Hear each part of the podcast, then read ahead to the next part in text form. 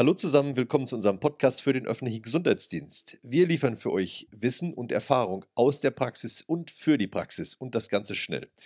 Über den Sommer haben wir eine extra Podcast-Sonderserie für euch vorbereitet zum Thema Einsatz persönlicher Schutzausrüstung.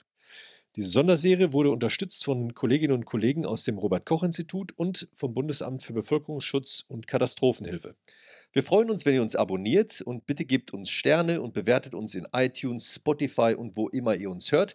Ich freue mich sehr über die freundliche Unterstützung von Dr. Martin Weber vom Bundesamt für Bevölkerungsschutz und Katastrophenhilfe. Er ist dort verantwortlich für die Ausbildung für gesundheitlichen Bevölkerungsschutz und hat aber auch schon sehr viel Erfahrung gesammelt in Ausbildung im internationalen Kontext zum Thema biologische Gefahren und Zivilschutz.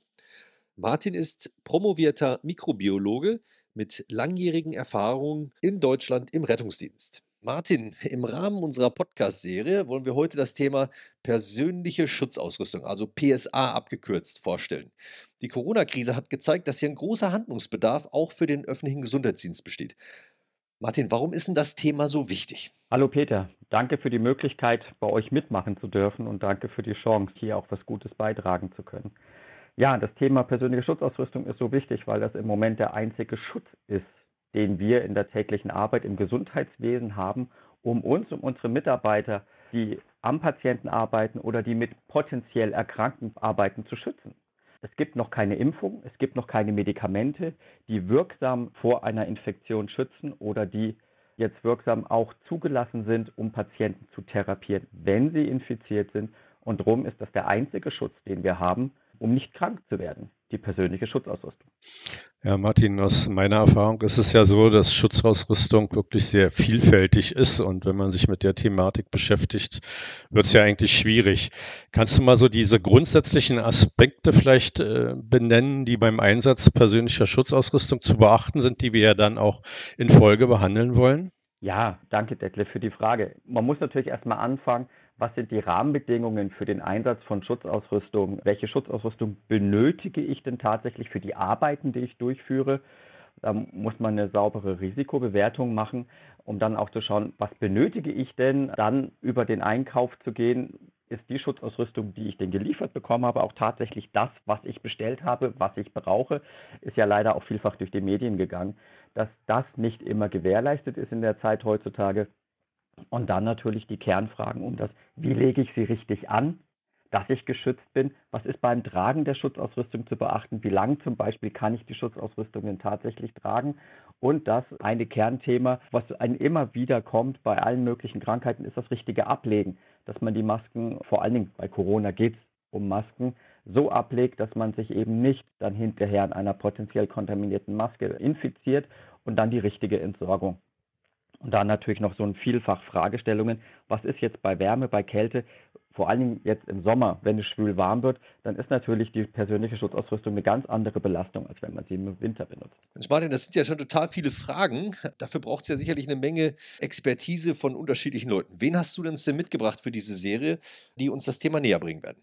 Ja, genau. Also das ist natürlich etwas, das ich gar nicht alles richtig beantworten kann. Und ich habe mal geguckt, wen im Netzwerk ich denn gewinnen konnte.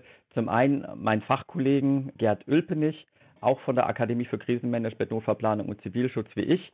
Der wird einen wichtigen Teil beitragen. Dann der Ila Neidhardt, ein Sicherheitsingenieur, der einfach einer der führenden Fachexperten für persönliche Schutzausrüstung in Deutschland ist.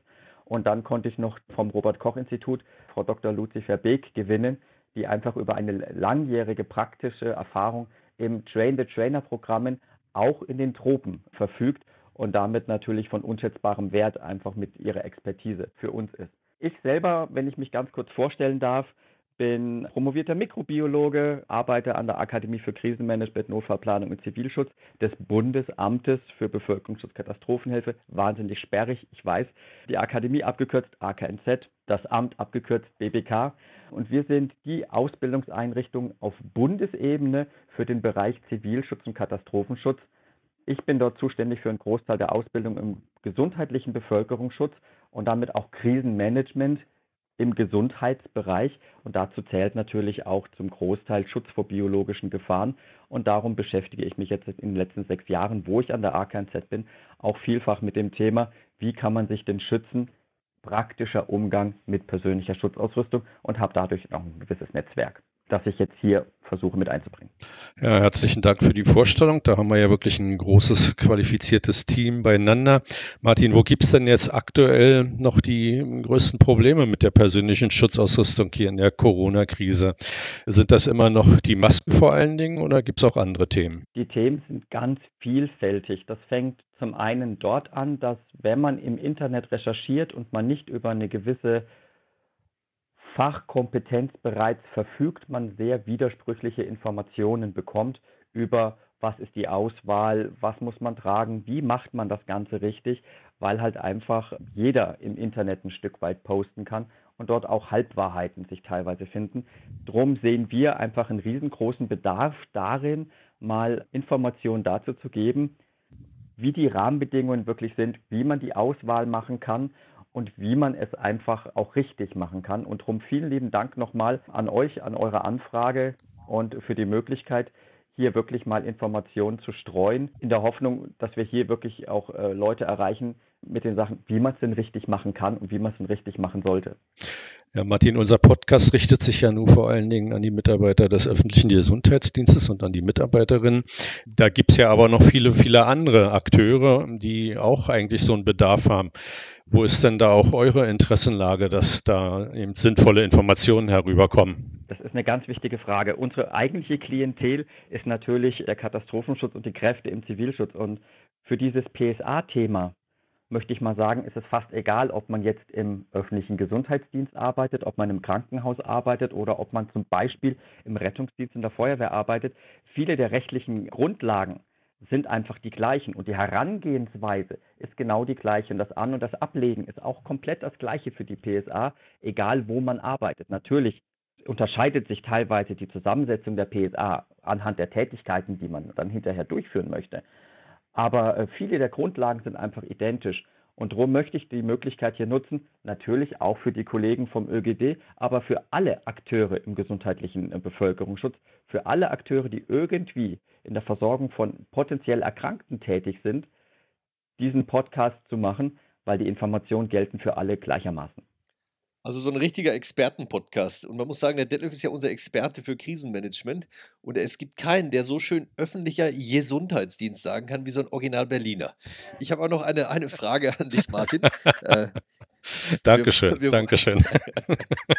wir, wir, wollen mit dem Podcast ja Praxistipps für den ÖGD geben. Was habt ihr so für Ziele als Fachexperten für diesen Podcast? Also was glaubt ihr, was die Experten die ja das Ganze in der Praxis anwenden müssen, wissen sollten? Meiner Meinung nach, und das ist das, was auch ich und auch meine Kollegen vielfach gespiegelt bekommen, wenn wir Kontakt mit Leuten draußen haben, und wir haben im Moment auch ziemlich viele Anfragen zu dem Thema, ist eines der Hauptprobleme, dass man sich im Alltagsgeschäft, im ÖGD, wie im Krankenhaus, wie auch in anderen medizinischen Berufen mit dieser engen Fragestellung persönliche Schutzausrüstung. Wie wähle ich sie richtig aus? Was sind die rechtlichen Rahmenbedingungen? Und das An- und das Ablegen nie wirklich richtig beschäftigt, weil in dem Maße, wie man sie jetzt in der Corona-Krise benötigt, man sie im alltäglichen, normalen Alltag überhaupt nicht braucht. Das heißt, viel von den Kenntnissen, die eigentlich grundlegend sind, sind in der Fläche, in der Tiefe, wie man sie braucht, überhaupt nicht vorhanden. Drum wäre unser Wunsch, hier einen Beitrag zu leisten, genau dazu, dass wir die Kompetenz ein Stück weit erhöhen können, um einfach in der Fläche dafür zu sorgen, dass die Leute vielleicht mit dieser Thematik an Unsicherheit verlieren und an Sicherheit dazu gewinnen, wie man wirklich mit PSA umgeht, wie man sie wirklich auswählt und damit natürlich unterm Strich zur Eindämmung der Pandemie beiträgt, weil man einfach das Personal viel besser schützen kann, wenn man es richtig macht. Super, Martin, danke für deine tolle Vorstellung, was wir jetzt mit dieser Podcast-Reihe vorhaben. Das hat, glaube ich, schon großes Interesse geweckt bei vielen unserer Zuhörer. Ich bin gespannt auf die Reihe mit Luzi Verbeek, Ilan Neithardt und Gerhard Ölpenich vom RKI und von der Akademie in Ahrweiler. Dankeschön. Herzlichen Dank, Martin. Ja, ganz lieben Dank. Mach's gut und tschüss. Ne? Jo, tschüss. tschüss.